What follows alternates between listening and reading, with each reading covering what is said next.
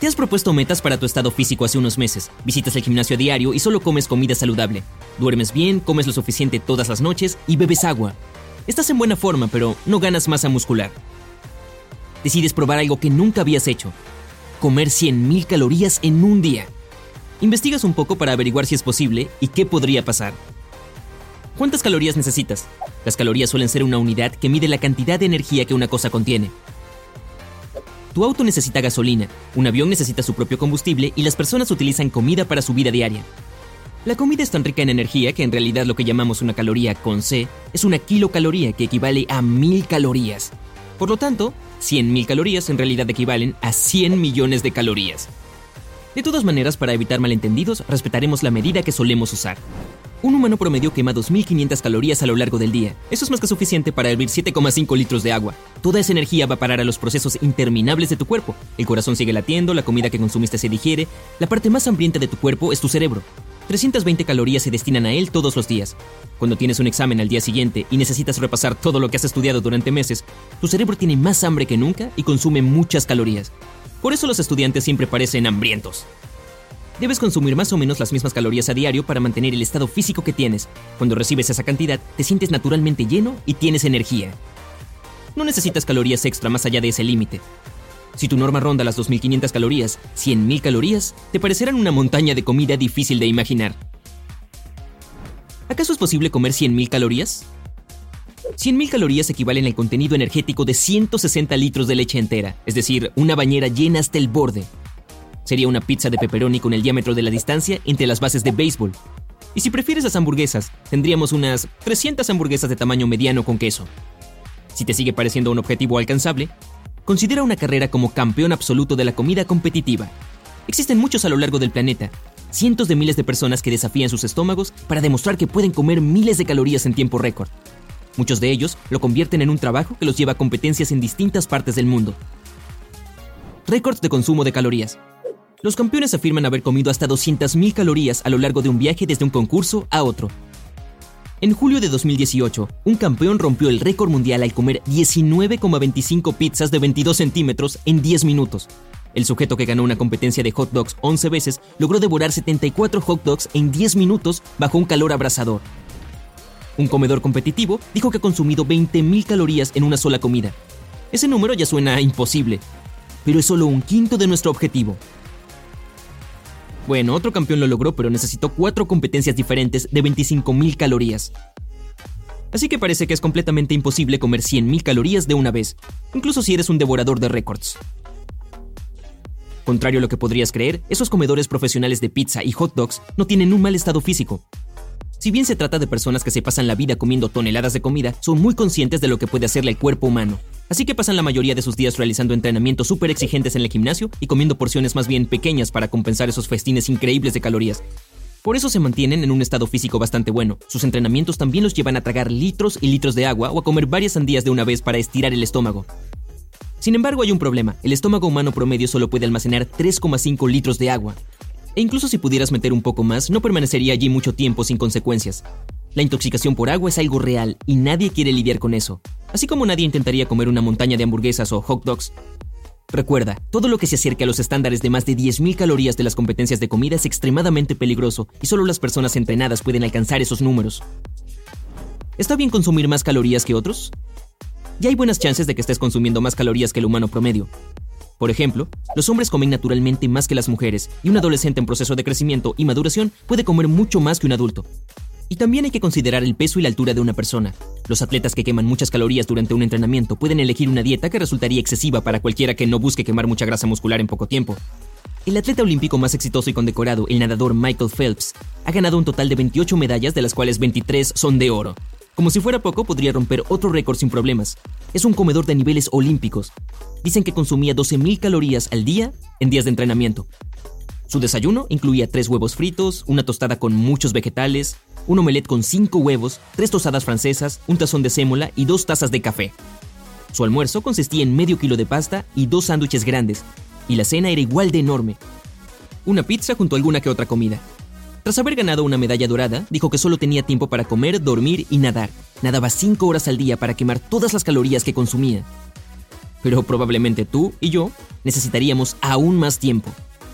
Hay dos razones por las que Michael sí podía lograrlo. En primer lugar, es un deportista de primera. Nadie en el mundo puede nadar como él. En segundo lugar, es dueño de un físico excepcional. Su metabolismo es mucho más rápido que el de una persona normal. Eso quiere decir que quema muchas más calorías que el humano promedio, incluso cuando no nada tanto. ¿Cuánto es demasiado? Para una persona ordinaria, cualquier cantidad superior a las 2.500 calorías al día provocaría un incremento de peso. Si nuestro cuerpo no puede darle un uso inmediato a algo, lo almacena para más tarde.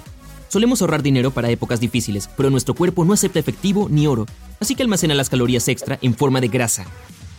Cada fragmento de energía en forma orgánica que tu cuerpo no puede quemar o reconstruir para crear cosas útiles, como músculos, será almacenado para después. Para ser precisos, un conjunto de 3.500 calorías que no fueron usadas se transformará en 0,5 kilogramos de grasa. Y como ya sabes, es imposible comer 100.000 calorías. Pero si fueras capaz de hacerlo, 100.000 calorías de comida equivaldrían a 13 kilogramos de grasa pura. Suena aterrador, pero tener grasa corporal es solo la mitad del problema. Los verdaderos problemas comienzan cuando cerca del 10% de esa grasa se convierte en la llamada grasa visceral. Esto puede afectar el funcionamiento de los órganos internos. Por ejemplo, puede empujar los pulmones desde adentro y provocar una falta de aire. Una persona con sobrepeso también es más propensa a tener problemas de equilibrio interno, a sudar y principalmente a que su corazón bombee como si estuviera a punto de estallar.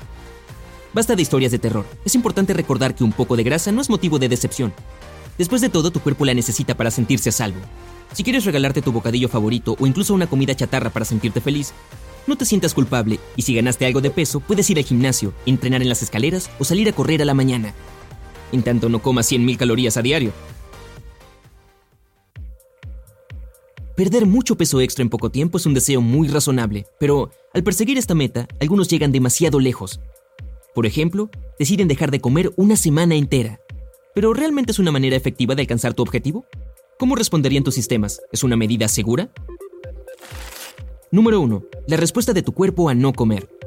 En primer lugar, debemos averiguar qué le pasaría a tu cuerpo si decidieras dejar de comer. Los cambios no serán repentinos. Durante las primeras 6 horas de tu periodo sin comida, todo estará de maravillas. En este momento, tu cuerpo comienza a descomponer glucógeno, la forma en que almacena glucosa.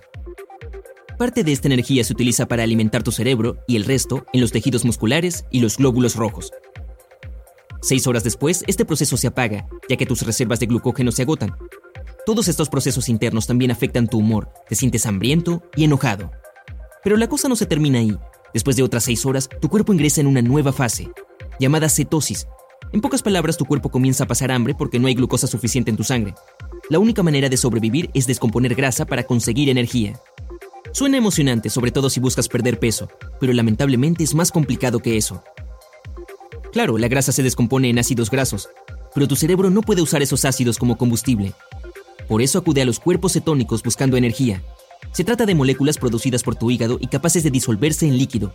Ayudan a descomponer la grasa para obtener energía si la glucosa del azúcar no está disponible. Y esta opción funciona, pero solo por un tiempo. Los cuerpos cetónicos no pueden reemplazar a la glucosa. Es probable que todo esto te traiga problemas de memoria y dificultades a la hora de aprender cosas nuevas, tomar decisiones cotidianas y relajarte. Después de tres días sin comer, tu cerebro llegará a otro extremo y comenzará a descomponer la proteína. Esto ocurre porque las proteínas liberan aminoácidos que pueden ser convertidos en la glucosa que tu cuerpo necesita tan desesperadamente. Por fin tu cerebro se siente feliz, pero ahora el cuerpo sufre las consecuencias. Tu cuerpo empieza a comerse a sí mismo, a destruir la masa muscular, tu densidad ósea también podría disminuir. Después de una semana sin comer, tu sistema inmunológico se volverá extremadamente débil, dado que no estará recibiendo vitaminas ni minerales, ya no podrá bloquear el paso de las bacterias y los virus perjudiciales y evitar que ingresen a tu cuerpo. Y es aquí cuando todo esto de no comer se pone aterrador. Esta etapa es extremadamente peligrosa. Tu sistema se vuelve más y más frágil cada día. Esto ocurre porque tu cuerpo sigue usando todas las fuentes posibles de energía, hasta que ya no queda nada. La duración de tu vida dependerá de cuánta agua bebas y de la cantidad de grasa que tenga tu cuerpo. Y sin embargo, por más que haya suficiente agua, las personas pueden vivir un máximo de dos meses sin comida. En otras palabras, matarte de hambre es una muy, muy mala idea. En lugar de adelgazar, podrías traerte toneladas de problemas serios. Pero ¿y si pruebas el número 2, ayuno de agua? Hoy en día mucha gente prefiere hacer ayunos de agua de vez en cuando. Como ya habrás adivinado, solo hay una regla. No debes consumir nada de comida ni beber otra cosa que no sea agua. Según los especialistas, el ayuno de agua no debe durar más de un par de días. Y es obligatorio consultar con un médico antes de hacerlo.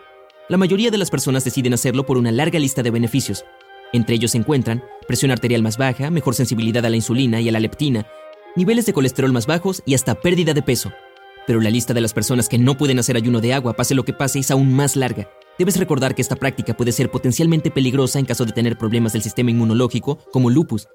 Las personas con trastornos alimenticios de cualquier tipo, cáncer, enfermedades vasculares y muchos otros problemas, ni siquiera deberían considerarlo. Y una vez más, debes acudir a tu médico antes de elegir esta opción. Por cierto, si quieres hacer un ayuno de agua para perder peso, tienes otra opción, el ayuno intermitente. Esto significa no comer nada o consumir muy pocas calorías durante ciertos periodos de tiempo y luego comer como siempre por un tiempo. El mejor ejemplo para ilustrar este principio es la dieta 5 a 2, que implica comer comidas regulares 5 días a la semana, y luego un cuarto de la ingesta de calorías diaria durante los últimos dos días. Los estudios han demostrado que ambos métodos ofrecen resultados igualmente efectivos, así que todo depende de ti. En 1973, el Departamento de Medicina de una universidad de Escocia estudió a un hombre de 27 años que ayunó durante 382 días sin parar. Los resultados fueron fantásticos pasó de 206 a 81 kilos. Por supuesto, todo esto fue hecho bajo la supervisión de médicos. Además, utilizó suplementos vitamínicos como levadura, sodio y potasio. Pero esto no es lo más asombroso. Los especialistas siguieron observándolo durante los cinco años que siguieron al fin de su ayuno, y su peso nunca volvió a superar los 90 kilogramos. Número 3. ¿Cómo hacer ayuno de agua? Si tu doctor te ha dado luz verde para el ayuno de agua, puedes poner manos a la obra. Lo más importante es no hacer largas sesiones de ayunos de agua de inmediato. Tu primera experiencia debe durar unos dos días. Escucha tu cuerpo atentamente durante tu primer ayuno. Si la experiencia es buena y hasta cómoda, puedes pasar a intervalos más largos. Por lo general, las personas que eligen un periodo de 7 días sienten cansancio y hasta mareos al principio. Pero en el día 4 muchos aseguran que esto cambia por una sensación de euforia y claridad mental, la cual lleva a una productividad fantástica. Mientras planeas tu ayuno de agua de 7 días, intenta elegir una etapa de tu vida con un nivel de estrés bajo. Hacerlo durante una temporada de exámenes o cuando estás mudándote no es la mejor idea. Ayunar es difícil y exige mucha fuerza de voluntad. Durante este proceso tu eficiencia laboral puede disminuir seriamente. Empezar el ayuno de agua poco a poco también es una gran idea. Puedes saltarte el desayuno durante la primera semana y luego saltarte el desayuno y el almuerzo durante la segunda podrías permitirte comer solo una mitad de tu cena en la tercera semana y por fin dar inicio al ayuno de agua en la cuarta. Tu organismo apreciará un enfoque más progresivo. En general, los hombres deben beber aproximadamente 13 vasos de agua y las mujeres deben beber 9 vasos al día durante el ayuno. Permítete dormir lo que necesites y evita hacer ejercicio. Cuando haces actividad física, beber agua es esencial. En esos momentos pierdes mucho líquido a través del sudor y la respiración, cosa que puede deshidratarte. El agua lubrica todo tu cuerpo. Sin ella muchas reacciones químicas se desaceleran. Como resultado, tus tejidos no sanan correctamente. Los músculos necesitan más tiempo para recuperarse y tu corazón tendrá que trabajar mucho más duro para bombear sangre. El oxígeno y los nutrientes no se transportarán a los músculos tan rápido como deberían. Pero comer es igual de importante. Debes consumir la cantidad suficiente de alimento antes y después de entrenar. La comida es el combustible de tu entrenamiento y necesitas una dieta equilibrada. De otra forma, te harás más mal que bien. Como sea, una vez que termines el ayuno, debes comenzar a comer lentamente. Las comidas fáciles de digerir como sopas, jugos, purés de frutas, arroz blanco y puré de papas son los mejores productos durante los primeros dos días. En el día 3, agrega proteínas básicas, huevos, pollo, brócoli y queso cottage, entre otros. Un par de días después podrás incrementar la variedad de tu menú. Lo mejor de todo es que puedes mantener tu peso permanentemente después del ayuno, pero solo si no comes hamburguesas ni pizzas para celebrar una vez que por fin hayas terminado. Lo más asombroso es que a menudo la gente dice que su deseo de comida chatarra disminuye después del ayuno de agua. Además, comienzan a apreciar más la comida saludable y sus sabores. Otro hábito malo que sale por la ventana. Sin embargo, el ayuno de agua no solo es un experimento divertido. Tu doctor es la persona indicada para decirte si puedes hacerlo o no. Si acepta y sientes que puede ayudarte, entonces buena suerte.